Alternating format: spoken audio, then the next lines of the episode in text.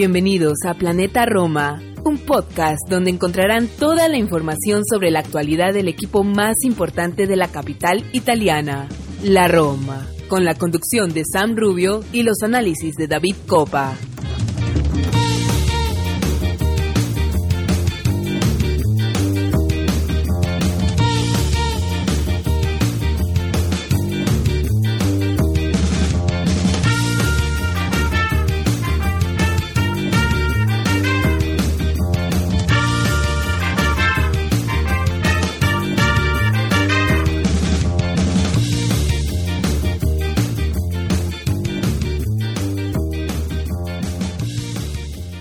A todos, tifosi y alorosi, y bienvenidos al episodio 128 de Planeta Roma Podcast. Sam Rubio les da la bienvenida, felices fiestas, les deseo un feliz año nuevo, un feliz 2022, siempre sobre todo agradeciéndoles a todos los que nos escuchan, a todos los que nos siguen, a todos los que interactúan con nosotros, a todos nuestros Patreons. Muchísimas gracias.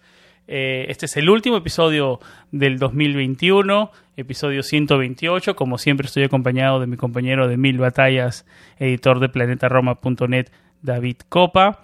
Eh, vamos a hacer un, digamos, un resumen de este 2021. Nos vamos a, vamos a hablar del año calendario completo, pero obviamente nos vamos a intensificar más, un poco más en lo que es un repaso de, de estos seis meses, ¿no? Digamos, de, mitad de temporada. José Muriño al mando de nuestra querida Roma. Vamos a hablar de los, puntos, de los puntos altos y bajos.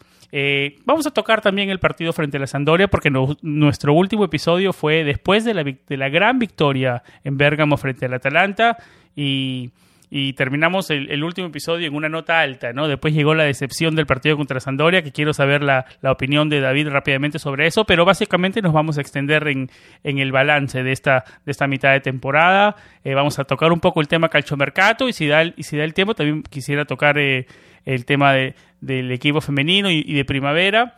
Eh, tenemos preguntas de, de ustedes que nos mandaron por Twitter, así que nada, un programa lleno de información, lleno de lleno de cosas para discutir. Así que nada, sin más introducción, vamos a una pausa y regresamos con David Copa.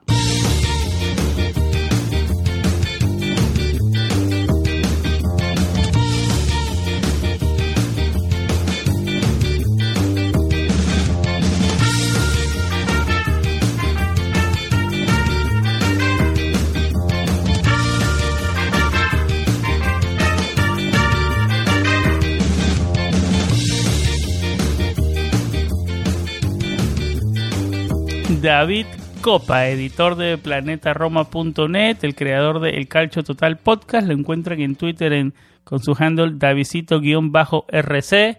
Eh, amigo, ¿cómo estás? Bienvenido a un episodio más, nuestro último episodio del 2021. Hola Sam, encantado de estar una vez más por acá y un saludo para ti y para todos los que nos escuchan, eh, como ya es habitual en nuestro podcast eh, de Planeta Roma primero que todo, que, quisiera darle una, una, disculpa a todos, porque realmente íbamos a grabar un poco antes y íbamos a sacar al menos dos episodios antes de este fin de año. Eh, pero bueno, ahora en enero vendrán muchos más, pero una pequeña gripe eh, me alejó un poco de, los micrófonos, pero bueno, estamos de vuelta y vamos a hablar un poco de, lo que Gripe sin corona, gripe sin corona. Gripe sin corona. esas existen todavía. Sí, esas existen todavía. Me la pegó mi, me la, me la pasó mi pequeño mi pequeño hijo que le gusta jugar mucho con agua, se resfrió, salió el, esta pequeña gripe, al final eh, me la pasó un poco a mí y, nada, me tuvo un poco eh, así en estado y bajos, como el fin de año de la Roma. Sí, sí, sí, sí. Y, nada, aquí estamos para, para, conversar un poco de lo que ha venido sucediendo en los últimos días, hablar un poco, como tú lo decías, del partido contra la Sandoria, porque hay que hablar un poco de lo que sucedió para no dejar eh, tenemos que cubrir y, por delante lo que, lo que nos va dictando el guion que ya tú venías comentando.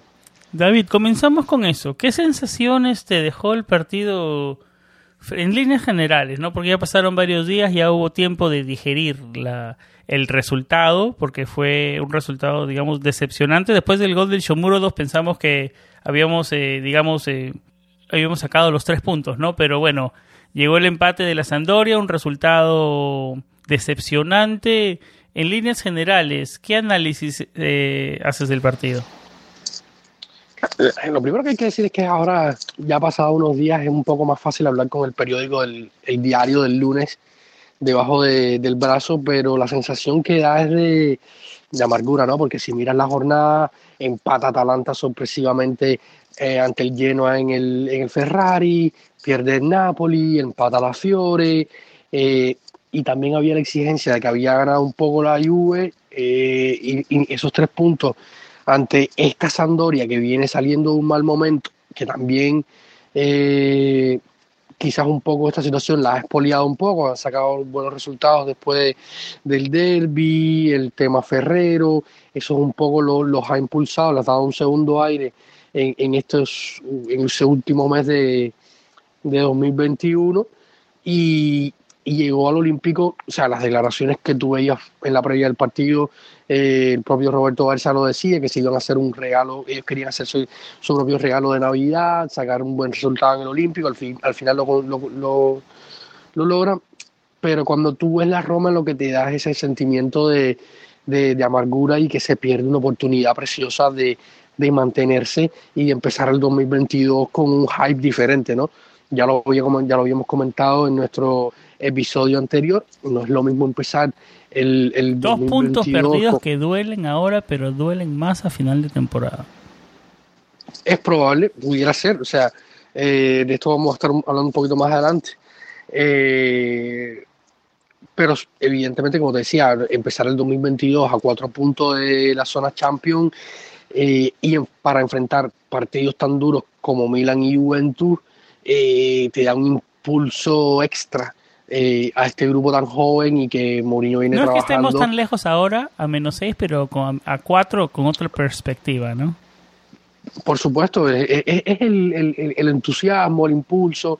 No estamos tan lejos, evidentemente. El ambiente. Eh, la, la, la, victoria un poco ante, ante Bérgamo cambió la decoración y, y, y lo que puede eh, llegar a ser esta Roma evidentemente da otra, o sea, el empate ante Atalanta, si bien es amargura, llega con ese, todavía con esos secos de Bérgamo y, la, y, la, y a las claras de lo que viene diciendo Mourinho, de que este equipo le cuesta competir tan seguido y mantener un rendimiento estable también un poco por esas piezas que él necesita.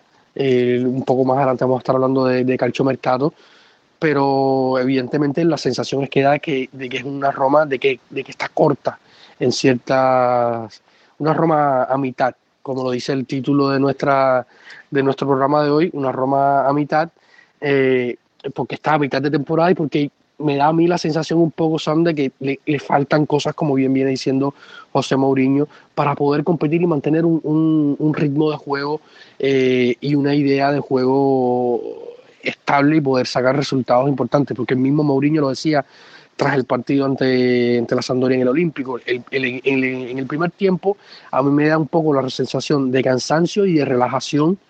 Eh, evidentemente, cuando tú sacas tres puntos en Bérgamo y derrumbas una muralla tan grande como la que venía siendo el no ganar partidos importantes en las últimas dos, tres temporadas para esta Roma, eh, te da unos aires de superioridad que quizás se sintieron superiores ante la Sampdoria, que, que salía a buscar su punto eh, de una manera muy particular. La Sampdoria, ¿no? Y claro, hizo su partido, o sea, a ellos no les interesaba abrir su juego, no les interesaba abrir sus líneas para ir a buscar un resultado y siempre eh, tratando de esperar, eh, eh, tratando de esperar el error de la Roma para salir a la contra, presionando una presión media alta, sin exponerse mucho trataron de, de, sacar el resultado y al final lo, lo, logran haciendo, a pesar de que la Roma en el segundo tiempo lo intentó, fue más. Eh, el gol de, de Chomurov dio, otra, dio otro impulso, dio, también fue eh, producto de la perseverancia de, de, de Chomu. Eh, pero yo creo que va por aquí y el también partido. Hay, ¿no? que, hay, que, hay que decirlo, que la Sampdoria no le dio el espacio a la Roma que sí dio el Atalanta. Sí, eh, claro, Atalanta es un equipo que, que, habitualmente es un equipo que juega más abierto, juega más al ataque, sabe que, que, tiene potencial ofensivo importante para sacar los partidos y de ahí los gana. Y también era local, ¿no? Y, y Roberto Aversa sabe que ir a abrirse eh, al Olímpico contra una Roma que juega abiertamente a la contra y que puede encontrar espacio, si tú le vas a proponer algún juego, puede ser letal. Nos faltaron Entonces, automatismos, eh, no fuimos efectivos para organizar. Eh ataques eficientes, no fuimos contundentes, no lo pusimos eh, sobre suficiente presión por la mayoría del partido, no los estiramos, no probamos a su arquero con remates al arco lo suficiente, creo yo. Tal vez al final como aceleramos un poco más, pero no lo suficiente en todo el partido. No hubo la intensidad requerida, como tú lo decías, como el partido frente al Atalanta, ¿no? En eso, digamos que lo resumimos. Sí, sí, yo creo que, falta lo que ha faltado eh, otras veces, eh, finiquitar o, ser más finos en ese último pase, las contras que sean más, más, más eficaces, eh, como también pudo ser en Bérgamo. En Bérgamo salió todo muy bien, en las contras fueron muy perfectas y, esto faltó también un poco en, en el Olímpico contra la SAM. Y también se encontraron contra un arquero Falcone que, que dicho sea de paso, quedé nuestro grupo de Patreon en hacer la historia, quería hacer una, nota, pero cuestiones de, tiempo no me lo permitieron. Wildemar Falcone, que es eh, un reconocido tifosi y Yalorosi, eh, nos cerró el arco varias veces, hizo un buen partido y, ahora da la casualidad de la vida que parece que va a salir a préstamo al espalda de Ferrara, pero Falcone también hizo lo suyo. Eh, la, clásica Roma de, este, de esta primera mitad de temporada que, le cuesta convertir muchas veces oportunidades claras. Eh, vamos a una pausa y nos metemos de lleno al balance de mitad de temporada.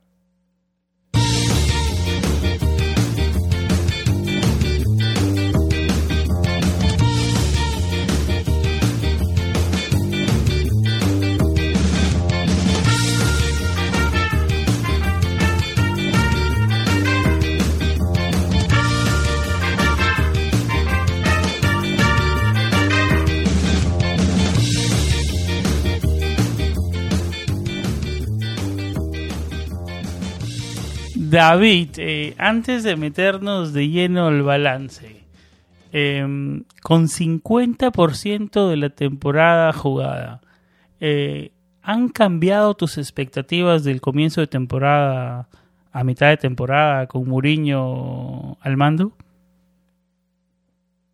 Eh, depende cuáles sean las expectativas, ¿no? Si, miramos depende cuáles eran tus expectativas de comienzo de temporada las que son ahora, ¿no?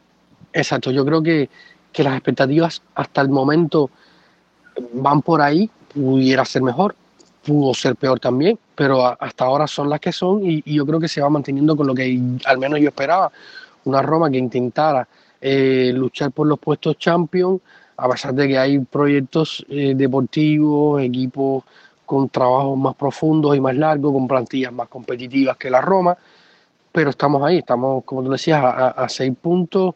Eh, ahora es un poco más preocupante tener a la Juve por detrás, luego de tenerla casi toda la temporada eh, o este inicio de temporada por detrás, ya cuando tienes a la, a la Juve por delante es un poco complicado. Sabemos que la Juve eh, viene también de un proceso de, recuperación luego de temporadas muy malas y esta tampoco está siendo la ideal, pero ya ha ido logrando sacar resultados, ha, encontrado un poco más de, de, cuerpo, podríamos decirlo así, y eh, va sacando resultados que, que, es lo importante para Alegri y, ya se posiciona por delante, lo que hace que la lucha sea un poco más complicada viendo lo que están de arriba. Eh, ahora, si miras equipos como el Napoli, que tiene muchas bajas, pierde jugadores importantes, Sambo Anguisa, Ochimen, una uno de los jugadores que venía del banquillo, como era Adam que se fueron todos a la, a la Copa de, África, se fueron... Eh, eh, se fue este, los mediocampistas del, del Milan, Benacer y que eh, que los pierden también. Eh, yo creo que, estas son oportunidades que la Roma, eh, ante los equipos que se, que se debilitan un poco, el Napoli tiene también que buscar otro central. incluso se habló de Facio en las últimas horas, luego vamos a estar hablando un poco de calchomercato al final del, episodio, así que manténganse conectados. Pero estas oportunidades tiene, tiene que aprovecharlas la Roma. las sensaciones es que yo creo que que, se puede seguir ahí. Habrá que esperar también qué pueden hacer los rivales. Este 2021 va a empezar eh, fuerte para la Roma, con dos partidos importantes contra, contra Milan y, Juventus. Eh, un partido, el primero en San Siro, el segundo en el Olímpico, ya con capacidad reducida debido a la nueva variante eh, de la COVID-19 Omicron que ya está azotando todo el mundo, que sí es, que si bien conocemos que es menos letal, sí es más contagiosa y ya el gobierno italiano ha reducido nuevamente la capacidad de los estadios del 75 al 50%, así que ahora menos personas en, los estadios de, la Serie A. Esto es un, pesar para, sin duda, para José Mourinho y para Roma, que venía siendo el segundo mejor equipo con afluencia a los estadios, siete, siete partidos eh, con todas las entradas vendidas o sold out eh, no era al 100% de la capacidad, porque nunca llegó a estar al 100% de la capacidad de la Serie pero sí venía siendo un factor importante el público en el estadio, que quizás esperemos que no se sienta tanto, que esto que este 50% de la capacidad del Olímpico siga siendo importante. De todas maneras, eh, el, sector invitado del partido San Siro ha sido, ha sido vendido completo, así que va a haber bastantes romanistas en, en, en Milano el próximo el próximo enero. Eh, y yo creo que las expectativas eh, eh, se mantienen las mismas, ¿no? También habrá que ver qué nos depara el mercado de enero, entre bajas y salidas, si pueden llegar dos o tres jugadores, qué tipo de jugadores, ya, ya como todos conocemos, Mylan Niels del Arsenal está a punto, hay que negociar siempre con un equipo Gunner que en los últimos tiempos las negociaciones no han sido fáciles eh, sobre todo si recordamos la negociación por Chaca, cómo terminó, pero eh, va a depender un poco de esto, ¿no? del mercado y, cómo se inicie el, 2021. Yo creo que estos dos partidos van a ser vitales para el resto de, la temporada, porque son dos rivales directos eh, que pueden marcar el inicio, sobre todo anímicamente y, y mental, moralmente, para el equipo de José Mourinho encarar lo que resta o lo de la, de la segunda parte de, la temporada. Yo creo que las expectativas tienen que ser las mismas. Un equipo que puede seguir compitiendo en Conference League, que, que con todavía el Tottenham sale de, la Conference League. Antonio Conte dijo que iba a, apelar eh, esta sanción el, el, conjunto londinense, pero con la salida del Tottenham, que es un rival fuerte, a pesar de que hay un están los play, los playoffs de, los equipos que bajaron de la Conference League, de la, perdón, de la Europa League a la Conference League, eh, y que hay equipos también interesantes, eh, sin duda es un torneo que hay que prestar atención porque sería, yo, yo sigo diciendo lo que para, para mí ver a la Roma ganar un torneo europeo, así sea la Conference League, sería algo espectacular. Y, y ver eh, cómo se va desarrollando este mes de enero, que sabemos que siempre ha sido complicado, a pesar de que el año pasado fue bueno, pero de, febrero en adelante fue la debacle y el acabose completo para el equipo de Fonseca. Esperemos que este año eh, sea diferente, que haya una estabilidad en, los resultados. Pero eh, básicamente yo creo que las expectativas son las mismas, que el equipo siga compitiendo hasta las últimas instancias por entrar en, en la Champions League eh, de manera directa. Eh, al comienzo de temporada tú dijiste cuarto puesto, quinto puesto, no me acuerdo. Creo que dijiste quinto puesto. Yo creo que fue el, fue el que fue un poco más eh, positivo diciendo Champions League, ¿no? Esperemos. Eh, como tú lo dices, es una, es una, bueno, la Juventus que cuando empieza a ganar es complicado, pero el Atalanta, el Napoli, un poco inconsistente, yo creo que se puede pelear ahí con un poco de consistencia nosotros mismos, ¿no? David, metámonos a analizar eh, quiero preguntarte, en tu opinión, cuál ha sido lo positivo y lo negativo de Mourinho en estos, en sus primeros, digamos, mitad de temporada, en su primera mitad de temporada en Roma. Eh, comencemos con lo positivo. ¿Y por qué no voy yo primero y después vas tú? Y en lo negativo vas tú primero y después segundo voy yo. ¿Estás bien? Eh, mira, el equipo comenzó bien con triunfos, después vino momentos complicados, vino la derrota frente al Bodo Glim, que fue un momento eh, muy rocoso en la temporada. Y yo creo que a partir de ese momento, la solidez defensiva que viene mostrando el equipo, porque tenemos concedidos 21 goles en, en la mitad, en, digamos, en mitad de temporada. Eh, nueve de esos goles vinieron en tres partidos, tres frente al Lazio, tres frente al Inter y tres que nos metió el Venecia. Eh, o sea, a ver, sacamos esos dos partidos, hemos tenido cierta solidez defensiva que no se veían con otros, con otros con otros entrenadores, ¿no? La solidez defensiva que esperábamos que aportara Mourinho, ¿no? Yo creo que empieza a afianzarse. como lo decía, la Roma ha permitido la quinta menor cantidad de goles en la liga con 21. Eso se traduce en 1.11 goles permitidos por partido, lo que es una gran mejora con respecto a los 1.53 goles permitidos por goles permitidos por partido en la temporada pasada con, con Paulo Fonseca. Yo creo que por ahí va algo de lo positivo, ¿no? Debemos empezar a construir en base a la solidez defensiva.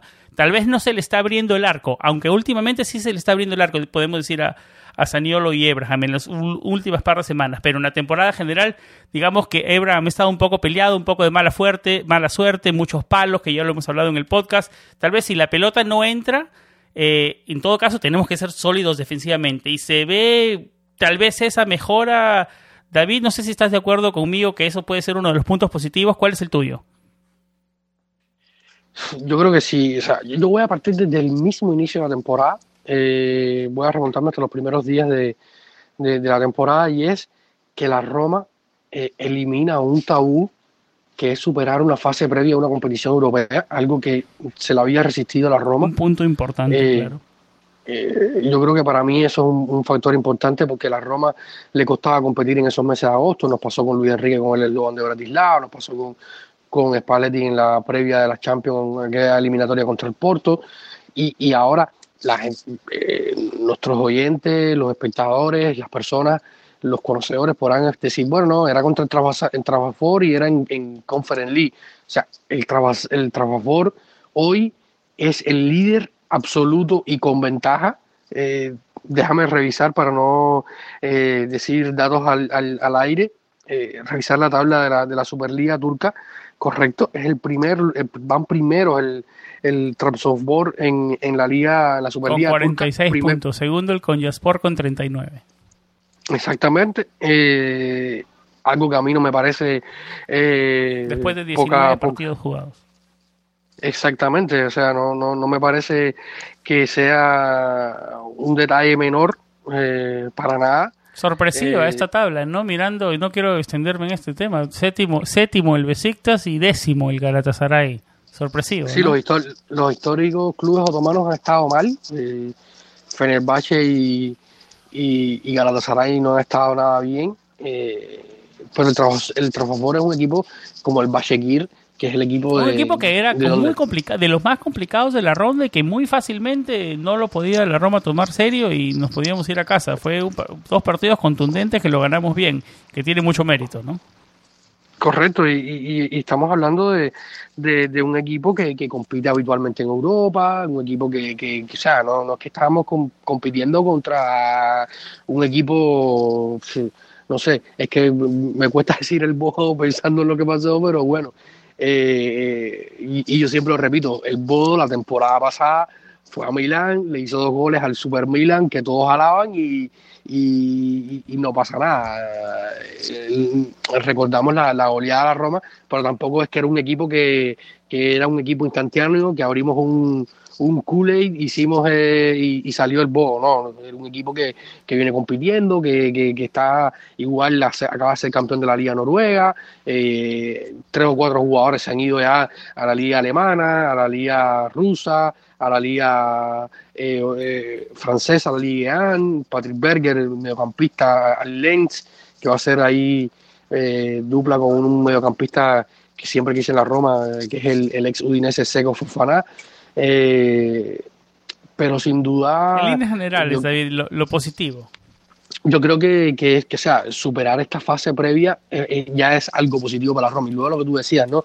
Hay, hay una idea, yo creo que hay una identidad, más allá de que, que han habido altos y bajos, un equipo que, que lucha, un equipo que es consistente, un equipo que, que ha superado eh, ciertos escollos, más allá de, de, que han habido momentos en la temporada complicados, como el partido con, con, con el Inter, han, habido partidos eh, amargos como la derrota en Turín ante, ante la Juve, en un partido que se pudo sacar más. Eh, Digamos, el tono de conversación ha ido de, de, de, mentalidad a tal vez no hay tanta calidad en la escuadra, pero no, la mentalidad más o menos está, está bien. Eh, yo creo que se ha ido mejorando más allá de, ciertas situaciones, ¿no? Más allá de perder el derby, más allá de, lo que pasó en Turín, que es un partido que se pudo haber empatado o ganado perfectamente, más allá de la derrota escandalosa ante el Bo en Noruega, pero hay partidos. La reacción después del partido frente al Bodo, yo creo que es lo más Recordemos que, de esta mitad de temporada. Que es una Roma que, le quita el, paso perfecto al, al, Napoli, un Napoli que está cerca de un récord de la Roma, el primer equipo que frena la cadena de victorias del Napoli de Spalletti es eh, eh, la Roma, un equipo que, que luego eh, hace buenos partidos, le hizo un gran partido al Torino, eh, logra ganar. Yo creo que, que, que hay que eh, remarcar la victoria ante Bérgamo. Recordemos que yo le había dado ya el dato después de la victoria ante el Atalanta. En los últimos 13 partidos la Roma solo había ganado uno en un periodo de, de, mucho tiempo. la Roma solamente había ganado un, un partido Atalanta que fue en Bérgamo, aquel de Kolarov que todos conocemos. Eh, yo creo que hay puntos interesantes, o sea, como tú decías, la defensa, eh, hay, puntos importantes como el arquero. El regreso de Smalling, bueno, vamos a hablar de, individualidades un poco más adelante. ¿no? Exactamente, yo creo que, a nivel de equipo hay una idea, faltan cosas, como lo decíamos, una Roma a mitad, yo creo que, hay, que, hay, que, necesita crecer. Eh, y cuando hacemos balance, yo creo que, hay perspectivas de, de mejoría, ¿no? hay por ahí si me permite buscar unas notas, hay un periodista conocidísimo italiano, creo que fue Alessandro Austini, que hizo una, una, una comparativa eh, un poco como, como, que en crítica, no sé, a mí realmente no me gustó el tono en que, en que él lo hizo, eh, comparando las últimas miradas de temporada de los últimos 10 años eh, de la Roma eh, donde ponía un poco en tela de juicio de Mourinho. Ranieri hizo 32 puntos, Luis Enrique hizo 31, Seman 32, García 44, 41 García, 34 García otra vez, Paletti 41, Di Francesco 40, Di Francesco otra vez 30, Fonseca 35, Fonseca 37, la primera, la primera parte de la temporada pasada fue muy buena, incluso llegamos en zona champion al mes de enero, eh, y luego Mourinho 32. Eh, Pero yo eh, como soy un poco rock izquierda, me dice mi, esposa a veces, quise un poco invertir esa, esa dinámica que venía haciendo eh, este periodista y yo dije, bueno, si él analiza, analiza, las primeras partes, yo voy a analizar las segundas partes. ¿Qué puede venir? Porque al final es lo que nos vamos a enfrentar, ¿no? ¿Qué puede pasar? Si, si miramos las segundas partes de la temporada, por ejemplo, Ranieri en la 2010-2011 tiene una peor primera parte que la, que la, que la segunda por poco, es cierto, pero en la primera parte Ranieri hace 32 puntos y, luego hace 31. Luis Enrique tuvo una debacle, hizo 25 puntos.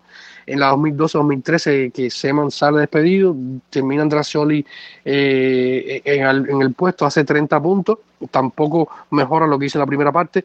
García eh, en su primera parte eh, había hecho 44 puntos y luego hace 41 en su, en su primera, segunda parte, en el segundo año de García. Su segunda parte de la temporada fue muy mala, hizo 29 puntos. Eh, luego Spalletti eh, tomó el relevo de García eh, en la 15-16 y ahí sí se mejora lo que, lo que había pasado en la primera parte. García había tenido una primera parte de ese año no muy bueno, había hecho 34 puntos y Spalletti logra hacer 46. Eh, luego Spalletti vuelve a hacer 46 puntos. Di Francesco hace 37. No mejora tampoco su primera parte de temporada eh, en su primer año frente a la Roma. Eh, en el segundo año, Di sale, entra Ranieri y se termina haciendo una segunda parte un poco mejor con 36 puntos. Recordemos que el, el envión final que da Ranieri al final no termina de, lograr eh, el, objetivo, pero ya era una Roma que venía muy depauperada, perdió el derby, perdió contra eh, partidos importantes que al final dieron al, traste con la salida de Francesco, y luego están las, dos, las, segundas partes de Fonseca, que fue que hizo dos segundas partes idénticas, 35 y 35 para 70 puntos en el primer año, y luego la segunda parte de la temporada pasada, que fue caótica, 25 puntos, la peor desde Luis Enrique, eh, y ahora está Mourinho. O sea, si miramos, eh, si miramos lo que queda por delante, a mí la impresión que me da es que, que puede ser mejor. puede ser peor, claramente. Solamente... Y creo que por ahí va mi pregunta, David. ¿Qué es lo negativo del balance de primera temporada? Y creo que tú robaste la mitad, con, el, con lo, último de tu comentario, robaste la mitad de mi respuesta. Te dije que tú ibas a ir primero, pero creo que yo voy a ir primero porque voy a hacer la transición de lo que tú decías. Tenemos 32 puntos, ¿no, David? El año anterior, el cuarto puesto de último de Champions League tuvo 78, que fue la Juventus tendríamos que hacer una segunda temporada espectacular para llegar a Champions League. Eh, esperemos, esperemos ser positivo, esperemos que, el equipo siga mostrando convicción, pero yo creo que ese es eso es lo negativo, que no, no se ve tan claro, se, ve, se ve digamos, en, a camino largo lo de los Friedkin se ve bien, pero llegar a Champions este año eh, no, podríamos estar sorprendidos si no llegamos y, si nos mantenemos en Europa Liga, ¿no? Yo creo que, yo creo que realísticamente creo que por ahí es mi punto negativo. No, no, no sé qué tan realista es el sueño Champions League, David. Eh, eh, ¿Cómo tú lo ves?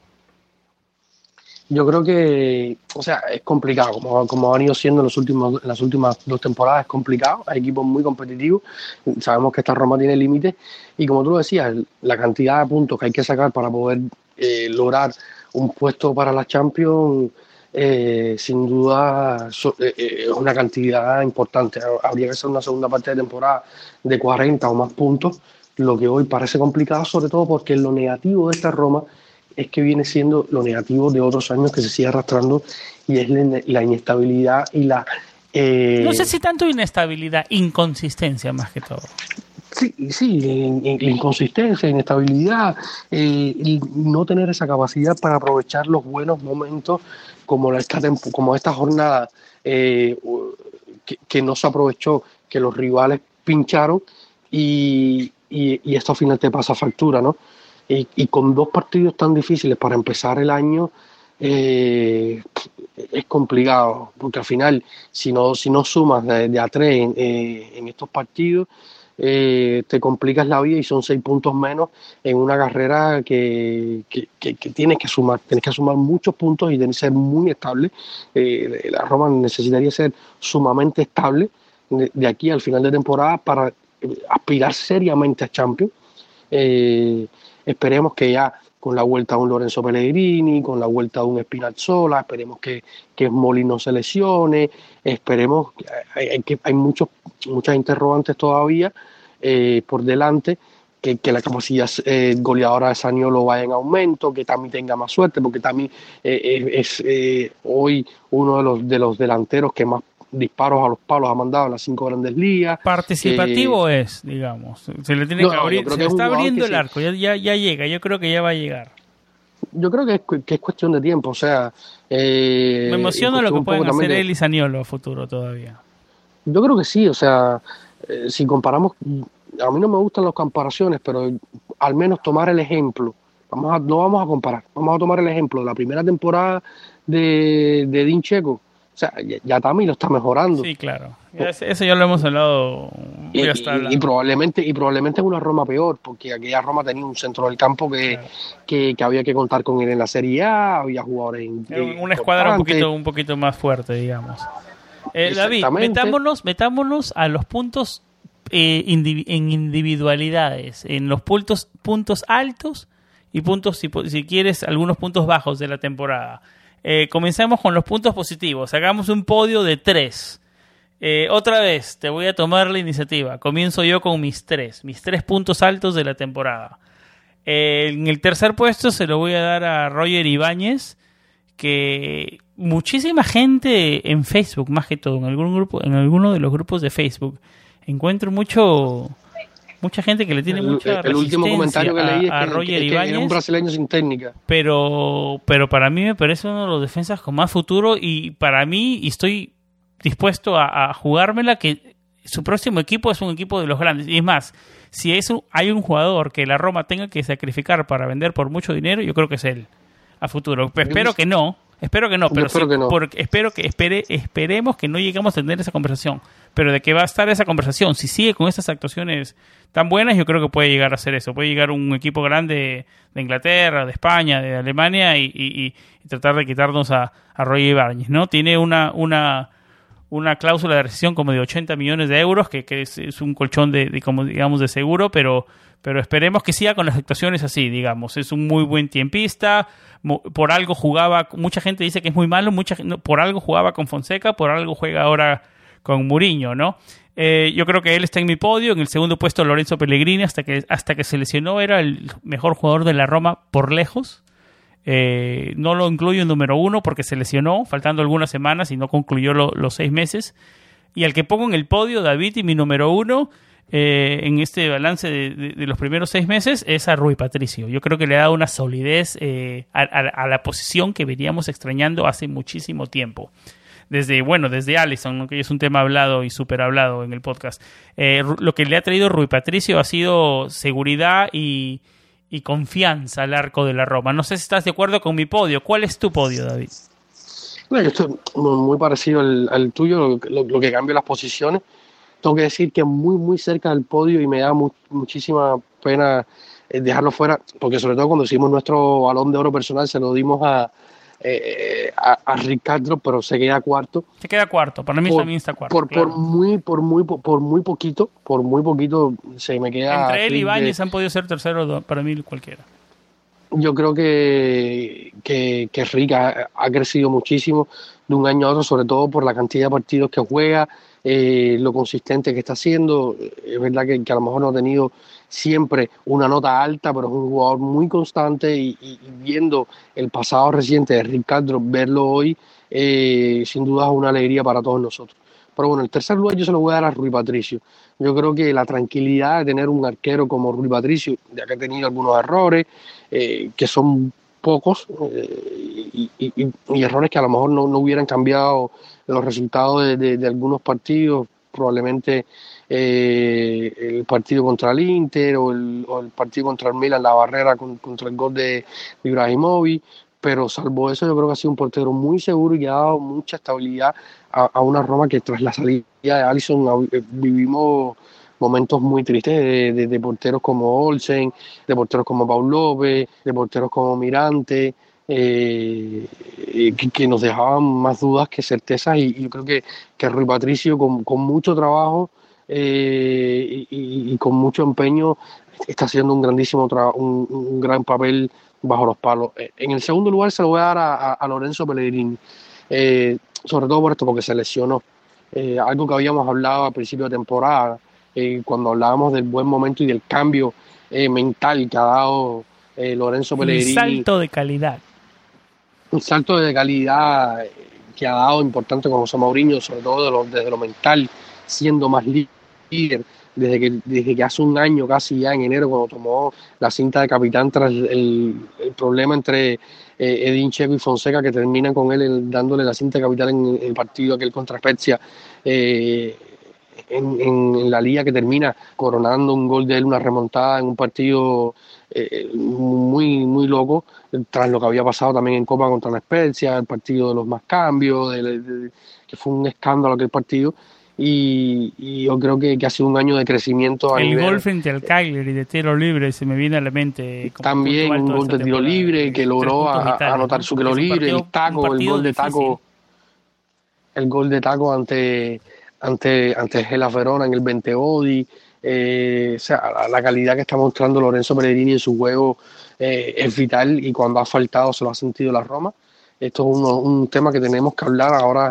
Eh, esperemos que en los próximos días podamos tener por acá a Santi Boy, nuestro queridísimo y estimado amigo Santi, para hablar un poco de la táctica y lo que podemos esperar tras la vuelta de Lorenzo Pellegrini, cómo puede configurar o reconfigurar José Mourinho su esquema de, de juego y el primer lugar se lo doy a Roger Ibáñez. No, no puedo dárselo a otro que no sea Roger Ibáñez por la estabilidad que ha mostrado eh, en estos 19 partidos de Serie A, más los 6 partidos de, de, de, Conference League, eh, jugador importante, va bien eh, por arriba ofensivamente en el área, ha anotado varios goles y en defensa es un jugador completamente cambiado completamente cambiado, un defensa que no se complica la vida, que sale bien al corte, va fuerte, eh, además sigue manteniendo esa calidad que tiene con el balón en el pie, a pesar de que a veces comete algunos errores, recordemos que es un central muy joven eh, pero el margen de crecimiento es enorme. Yo recuerdo que, había algunos que decían que Pinto estaba loco cuando le puso esa cláusula a los 80 millones. Hoy a mí, viendo este rendimiento y quizás a final de temporada, vamos a poner el, mejor de los, el, mejor de los panoramas. La Roma termina ganando la Conference League y termina logrando un puesto en Champions League y a, Pinto le tumban la puerta por Roger Ibáñez. Se la derriban. Yo no, yo tengo pocas dudas al todo eso. Lo que veníamos diciendo, ¿no? Lo que venía diciendo, sí. Es uno de los que puede ser sacrificable si a la Roma le va bien. No, no, si viene un Newcastle United con 80 millones eh, o un equipo de la Premier. No hay forma que la Roma diga que no, no hay forma. Solamente él podría cambiar el curso de, ese, de esa negociación rechazando irse, porque si paga la cláusula no, no hay mucho que hacer. Pero. si paga la cláusula, yo creo que la Roma le diría anda nomás. O sea. Sí, es, probable también, viendo la, la creo que es probable, no, es lo más seguro. Sí, viendo la economía como está, eh, para Frenkie sería un soplo de aire fresco tremendo. Eh, pero el nivel que ha mostrado Roger Ibáñez eh, en este inicio de temporada es descomunal. Y, ya sea por la derecha, cuando hizo falta jugar por la lateral derecho en algún partido lo hizo, cuando hizo falta jugar por el lateral izquierdo lo hizo.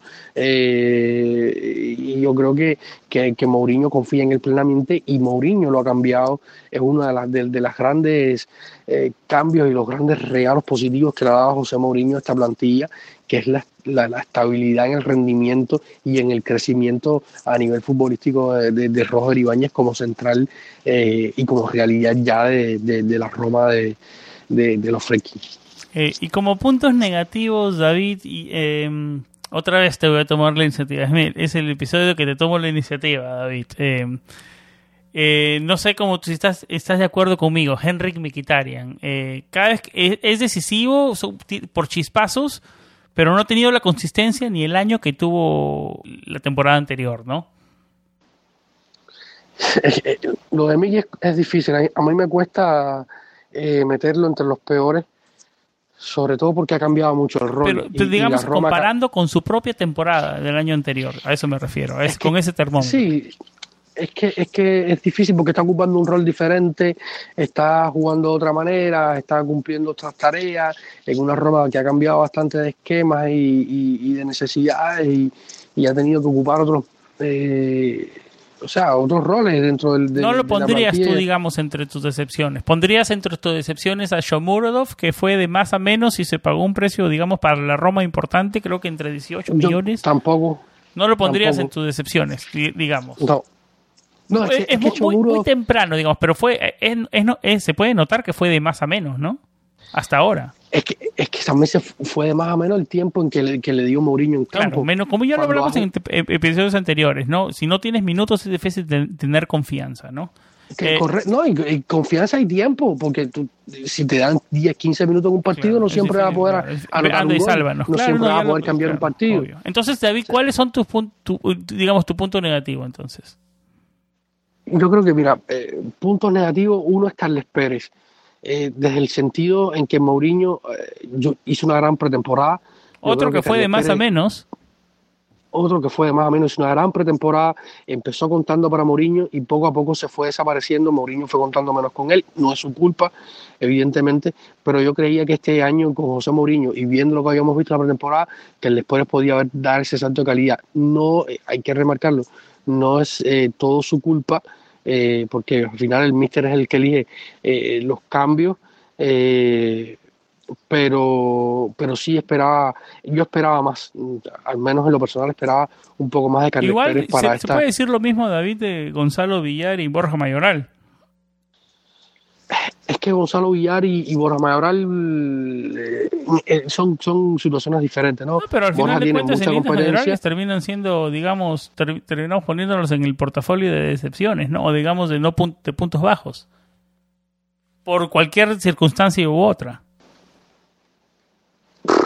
Sí, pudiera decirse que sí, pero al final es complicado porque Villar no es, no es del estilo de, de José Mourinho eh, y no cuenta para él, o sea, le ha costado poco. Otras partes no contar. Yo, creo que, mira, una, una decepción para mí, más que Villar y más que, que Mayoral, viendo eh, cómo se ha planteado la temporada y viendo eh, las situaciones es, Ricardo Calafiori. También, por ejemplo, también. que va a salir cedido a, no, dio, no está dando el salto de calidad. Por decir, quiero, pertenezco a esta escuadra. No, no, dio, no dio ese salto de calidad. José Mourinho no dio alguna que otra oportunidad pero el mismo no ha dicho José, acá estoy para, y pertenezco eh, no quiero ser titular pero pertenezco a la escuadra no, no ha dicho eso Exacto. No, y cuando te aprove y cuando tengas las oportunidades, eh, aprovecharla al 100%. Eh, Mourinho lo dijo en algún partido, necesita más integridad física, necesita más, más personalidad. Eh, tácticamente ha sido medio que un desastre, a veces no recula bien, no sabe dónde pararse, se ve un poco perdido. Y estas situaciones ha llevado a Mourinho, que si no, tiene, si no tenía Viña, que fue el titular, o va a seguir siendo titular, al menos hasta que vuelva Spinazzola al 100%, usa a, a, a Roger Ibáñez eh, o, al propio El Charawi, cuando no tuvo, no lo tuvo ninguno, no, no tenía a Viña o, o a Roger o, o, no tenía más defensas, cuando no tenía Martin, tenía que usar eh, indiscutiblemente a Roger de la línea central, terminó el Charawi ganándose un puesto de carrilero largo eh, en esa línea de, de, de con, ese, con, esa línea de tres y con dos carrileros largos, eh, y que Calafiori, que en teoría tenía la oportunidad para hacerse con un puesto eh, de segundo al menos o mostrar sus credenciales para futuro, va a salir eh, para mí por la puerta de atrás y, y se va a Cagliari eh, a, a, buscar minutos. Eh, yo creo que, que, esto es una situación está bien, que, yo creo que en el momento, que, en el corto plazo está bien para él. Que para mí es, es negativo. No, pero, pero para es negativo, es claro negativo. que sabe, pero está bien que tenga minutos, ¿no? Porque en la Roma no, claramente no los iba a tener. Sí, claro, claro. Sí. David, claro, eh, para, para ir eh, cerrando el tema del balance de mitad de temporada, ¿qué es lo que más te ha impresionado de Mourinho hasta ahora en la Roma? ¿Cómo ha manejado el portugués el entrenador Yalorossi? Ah, eh, esta pregunta para mí es un poco, un poco eh, no sé cómo decirlo, trampa, ¿no? De alguna manera, porque a mí me encanta José Mourinho como entrenador.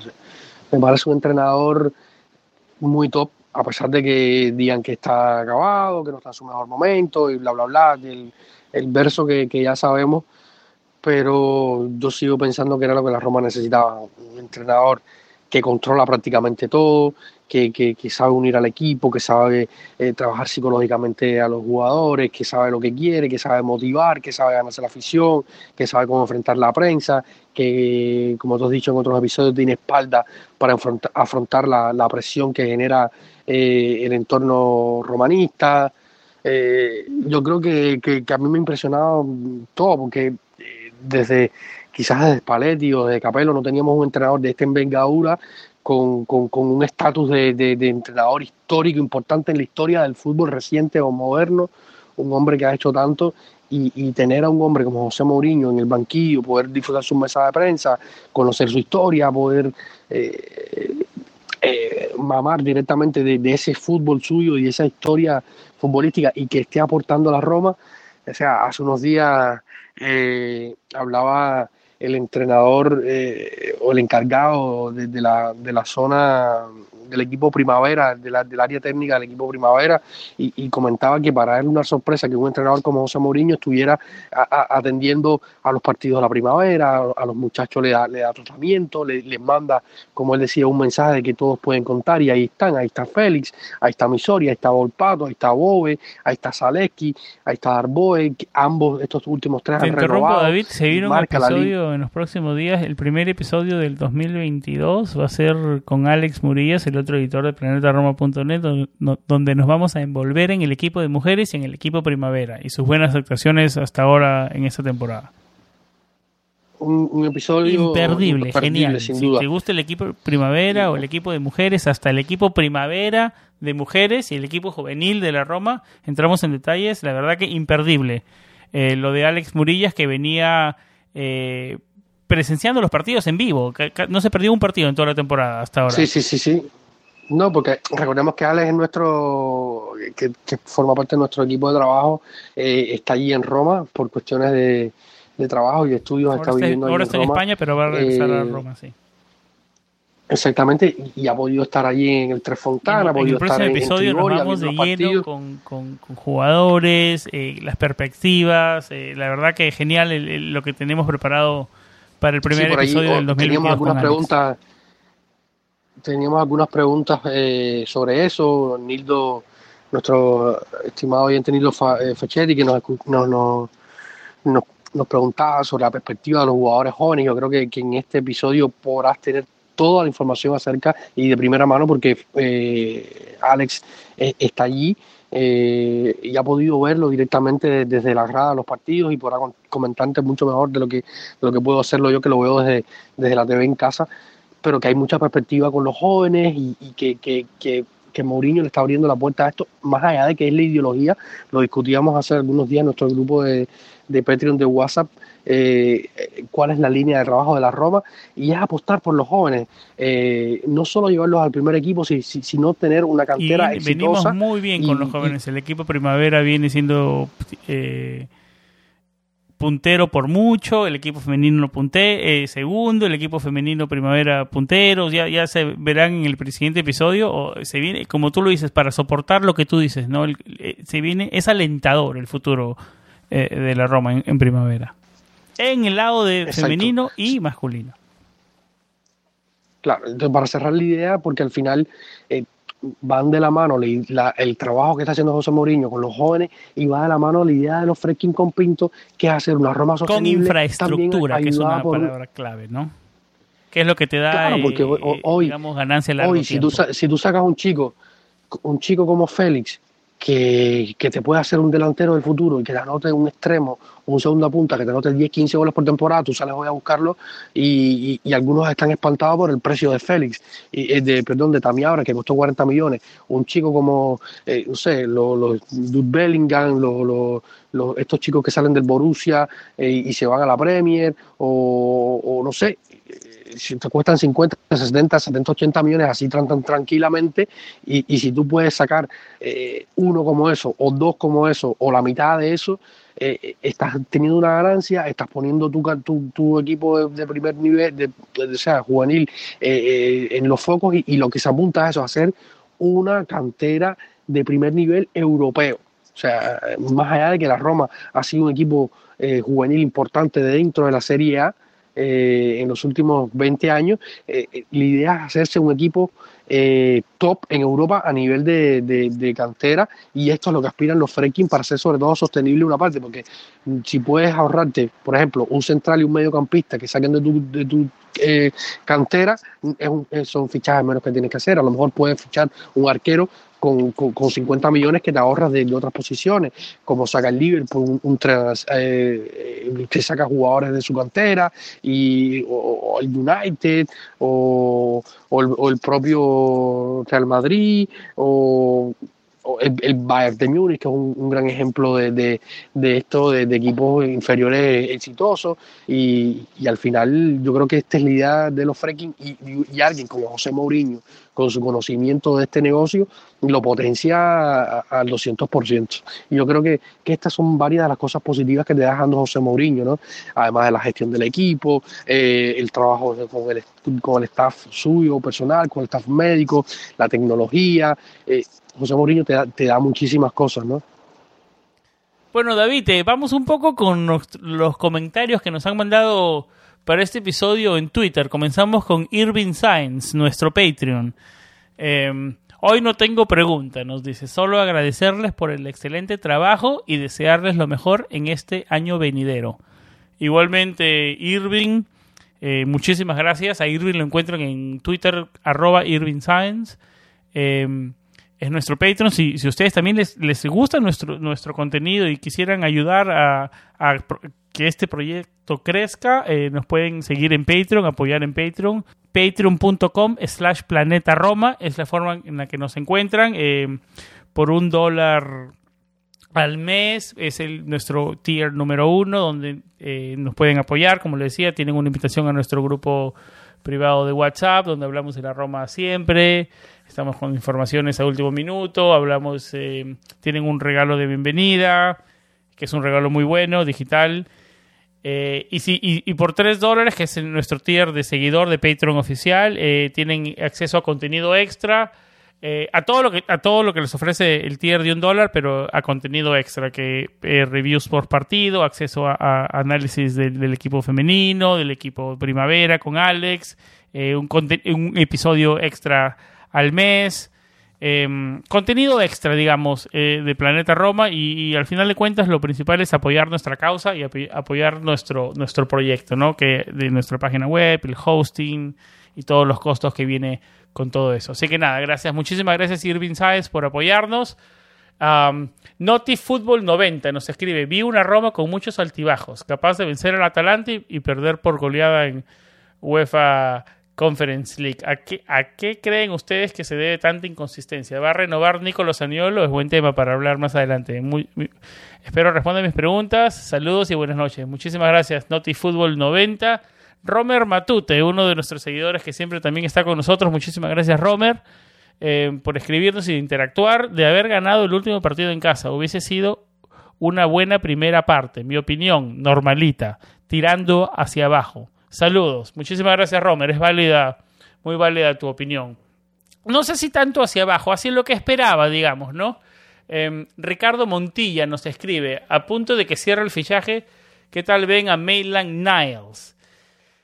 ¿Y qué mediocampista creen que tenga más posibilidades de llegar? Claro, no sería raro que siendo Roma saquemos un Clement Grenier 4.0. buen tema de Ricardo. Eh, Ricardo Montilla también nos escribe saludos muchachos y espero que tengan un buen año nuevo.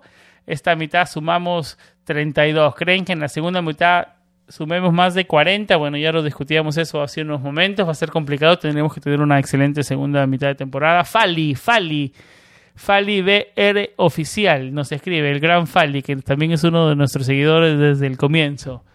Eh, el 5 de enero me reporto, estoy recuperando de estómago a causa del equipo.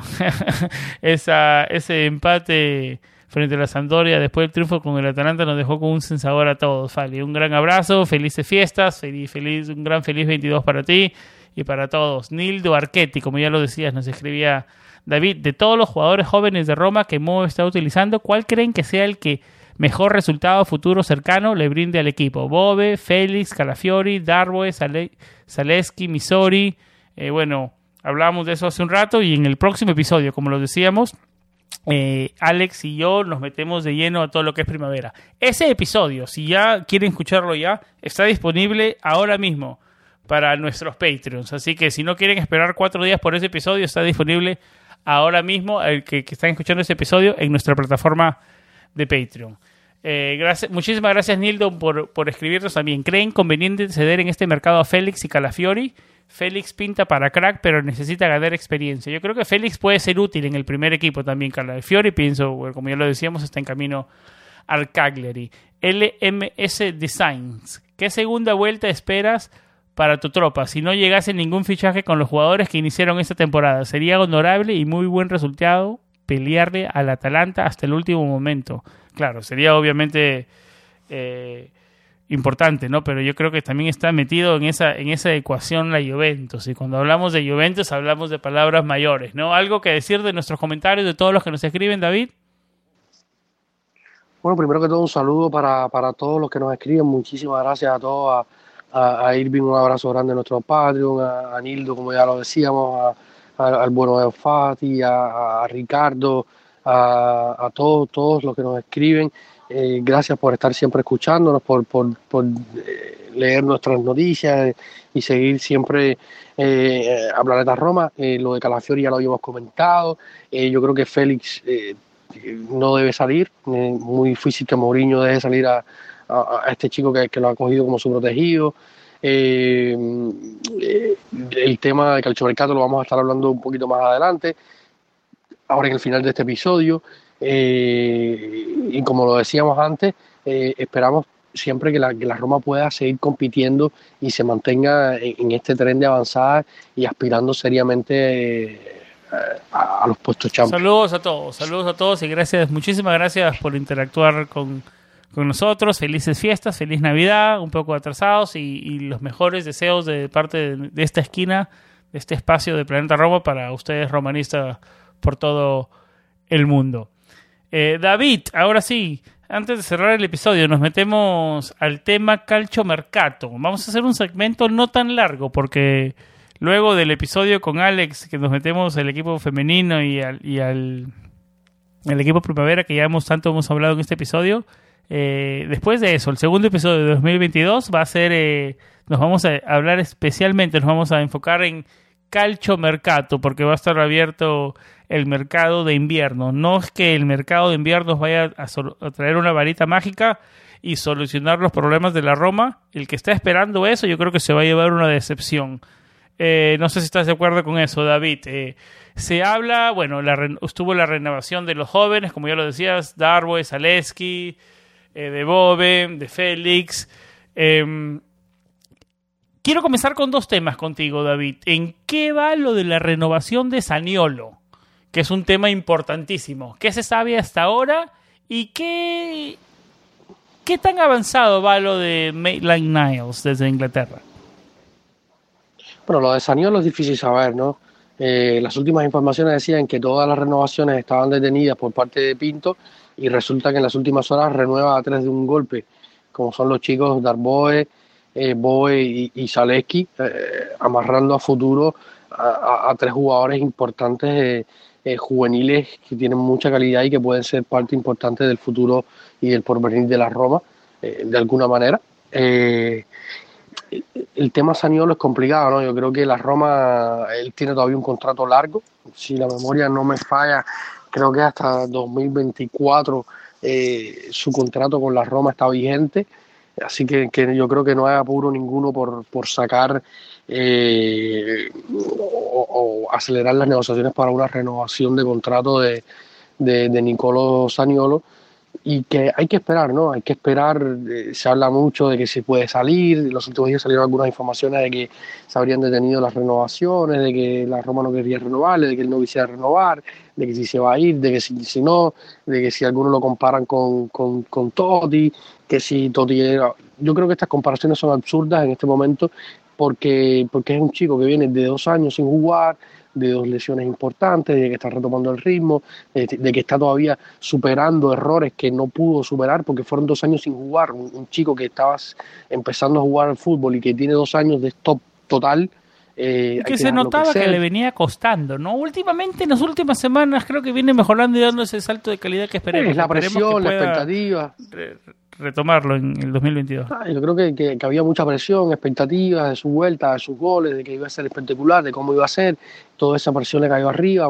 También había, en el tiempo que no estaba sin jugar, problemas fuera de la cancha y tal. Yo creo que todas estas, todas estas cosas se conjugaron para hacerle eh, más presión aún al, chico y, esto al final le terminó haciendo factura. Eh, queda esperar, esperar y, que yo creo que, que si él eh, sigue mejorando y sigue creciendo, evidentemente la Roma va, a tratar de atarlo, de renovarle su contrato, mejorarlo y, esperar a ver qué, le puede ofrecer al, club. Maitland Niles, David, ¿qué se sabe del jugador del Arsenal? Han habido acercamientos, ¿no? Pero ¿qué tan cerca está? Bueno, las fuentes más confiables en este momento, sea Di Marcio o Fabricio Romano, eh, y Sky Sport ya dan que el jugador ha dado el sí a, a, a, Tiago Pinto y a la Roma, él quiere salir. Eh, desde el verano pasado lo intentó. ¿Y qué falta? ¿El acuerdo entre, entre clubes? Falta el acuerdo entre clubes por la, por, por la, la modalidad de pago, como sería, o sea, se está hablando de un, la Roma quiere ofrecer eh, cerca de un millón por el préstamo más una, más una opción de compra por una cifra que rondaría los 10 millones. Se dice que el Arsenal eh, valoraría al jugador eh, por unos 15, que pudiera rebajar esas expectativas.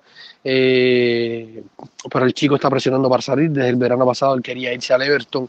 Incluso hay una, una historia de Instagram que circula hoy en el mundo Roma donde él mostraba su, su inconformidad porque decía que quería irse a un lugar donde pudiera jugar. Eh, y, el chico evidentemente está presionando para salir. De aquí que le dé el sí a, la Roma, José Mourinho ha hablado con él, ya, tiene, Mourinho lo quiere para, para allá, ya, lo había dicho eh, eh, antes en algunas declaraciones, que él quería que los jugadores que llegaran estuvieran disponibles ya para el primer partido, que será el próximo 6 de enero. Eh, así que, que, se está haciendo todo lo posible. También es una, una negociación complicada. Recordemos que tiene 8 partidos jugados, 2 como titular, 268 minutos ha sumado esta temporada, que no es mucho, David. Exactamente. Jugador de 24 eh, años. 24 años, un jugador que tiene experiencia, que ha jugado una liga importante, más de ciento y tantos partidos en, eh, en el primer nivel competitivo, eh, que, tiene, que tiene una característica importante de que puede ocupar más de un puesto, incluso puede jugar de carrilero izquierdo, puede jugar de carrilero por derecha, puede jugar de mediocampista. Eso es importante, esa versatilidad es importante para Murillo.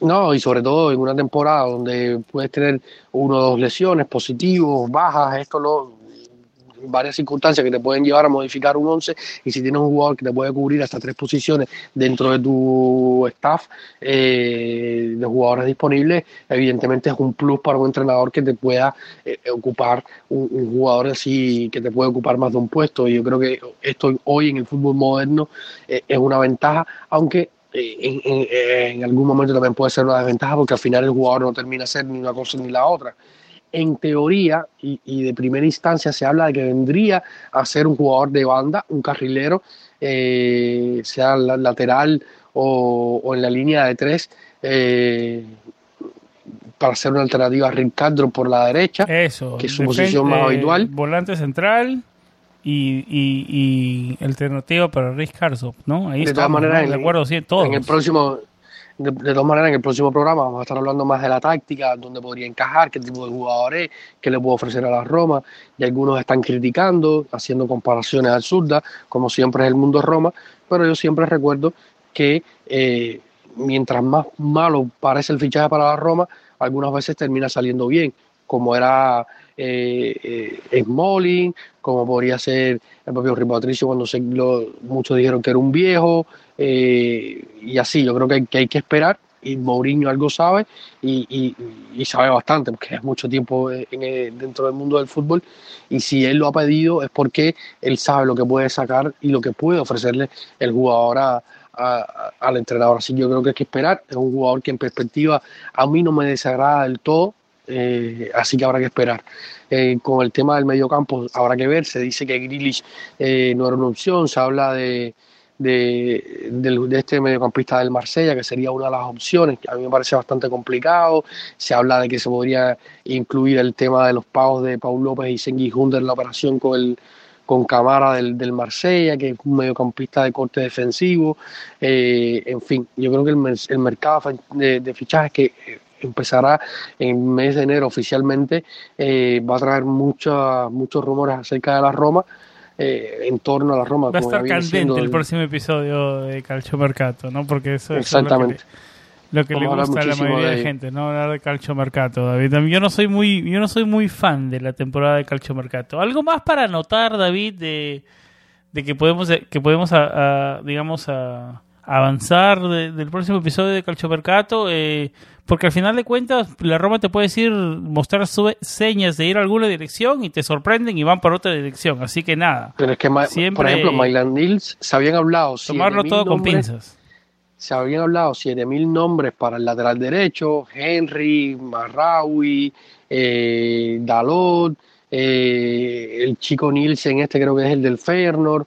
Eh, se habían hablado varios nombres, había una lista, supuestamente Pinto tenía una lista interminable de nombres para el lateral derecho y el que nadie había mencionado, pum, es el que está a punto de llegar a, la Roma. Y yo creo que, al final esto valida las palabras de eh, Tiago Pinto en la previa del partido contra la Sandoria, donde decía que el 90% de los rumores que circulaban en torno al mercado de la Roma eran falsos. Así que a ciencia cierta, como ya viene siendo eh, una de las metodologías de trabajo de, los de, los fracking es que cuando nosotros estamos esperando una cosa llega otra. Esperábamos a Palet, esperábamos a Sarri o a Alegri y llegó José Mourinho. Así que eh, esto habla a las claras de, por dónde va la yo creo que hemos cubierto en líneas generales cómo en cómo va el calciomercato por ahora David. Algo, algo, que me falta algo, algo cortito cortito para, antes de irnos antes de despedirnos porque ya estamos cerrando el episodio Santón ofrecido a la Lazio. Pinto trabaja en la rescisión del contrato de lateral. Eh, Pedro 2.0, lo de, lo de Santón, ¿puede ser útil para la Lazio? Yo espero que no, porque... Yo creo que funcionaría para la Roma salir, de ese perro, ¿no? A donde vaya, bueno, que vaya, ¿no? Sí, Hacer negocio con la Lazio no me, no me, no me Eso es lo que no me termina de convencer, ¿no? Porque al final... No me convencer eso, pero... Si lo, en líneas generales salimos de un contrato que hay que salir, ¿no? Al final lo de Pedro se convirtió en un boomerang porque ahora de, de, ser de ser un Pedro viejo y que no podía eh, rendir en la Roma pasó a ser Robben en su mejor momento en, el Lazio. Eh, entonces, no creo que, que vaya, ser, teníamos que ser muy mal afortunados, que tampoco es tan difícil para la Roma y que Santón se convierta realmente en el Baldini que iba a ser cuando. No, pero si lo quieres, propiamente puede ser útil, ¿no? Pero yo realmente, a, mí no me termina, ya una vez que haya pasado con Pedro, sí, lo puedo digerir, pasó, porque al final era un sueldo mucho más alto. Hacerse más que, más que por, más que, más que Santón, y si le vaya bien o mal, empezar a hacer este negocio con el Lazio no, no, Convertirnos en el Inter y en Milan no me, no me, no me, pueden, pueden llamarme a mí este old fashion eso pero eso igual que a mí yo sí, no soy sí. yo no, ahí sí ahí yo no ahí sí soy old fashion. Bueno soy old fashion. Sí sí sí. De hacer negociaciones con el Lazio sí no me cuadra, y una, la excepción, una de vez en cuando está bien, pero que se haga, empiece a ser este costumbre, no, no me cuadra. Bueno, David, no terminemos el episodio en temas negativos. ¿Algo más que quieras decir antes de cerrar? Porque nos extendimos, como siempre. No, no, no, no. Yo creo que ya hemos cubierto bastante información, como tú lo decías. Yo creo que ya no hay más nada que hablar. Esperemos que no se dé lo de fácil, porque yo también soy un poco old fashion en este tema y me parece que ya una vez fue suficiente y ahora no lo queremos convertir en los primos de Milán eh, Pero si se va fácil, se va fácil al Napoli, como se dice con Spalletti, que lo quiere. Eh, ese, salimos de ese salario, salimos del salario de Santón, digamos, comenzamos bien el mercado, ¿no? Sí, con más opciones, digamos. igual, tema para el próximo episodio, pero creo que por ahí va. Pinto de limpiar el, termina Pinto de limpiar el clubhouse y, y te da más, más pagaje eh, en la nómina para, para, Claro. Claro, David. Davidcito, guion bajo RC es como te encontramos en, en Twitter. Samuel Rubio 99 es mi cuenta. Planeta guion bajo Roma es como nos, como nos encuentran en Twitter y en Instagram. Facebook.com slash Planeta Roma. Estamos en Facebook, obviamente. Estamos en YouTube con nuestro canal Planeta Roma.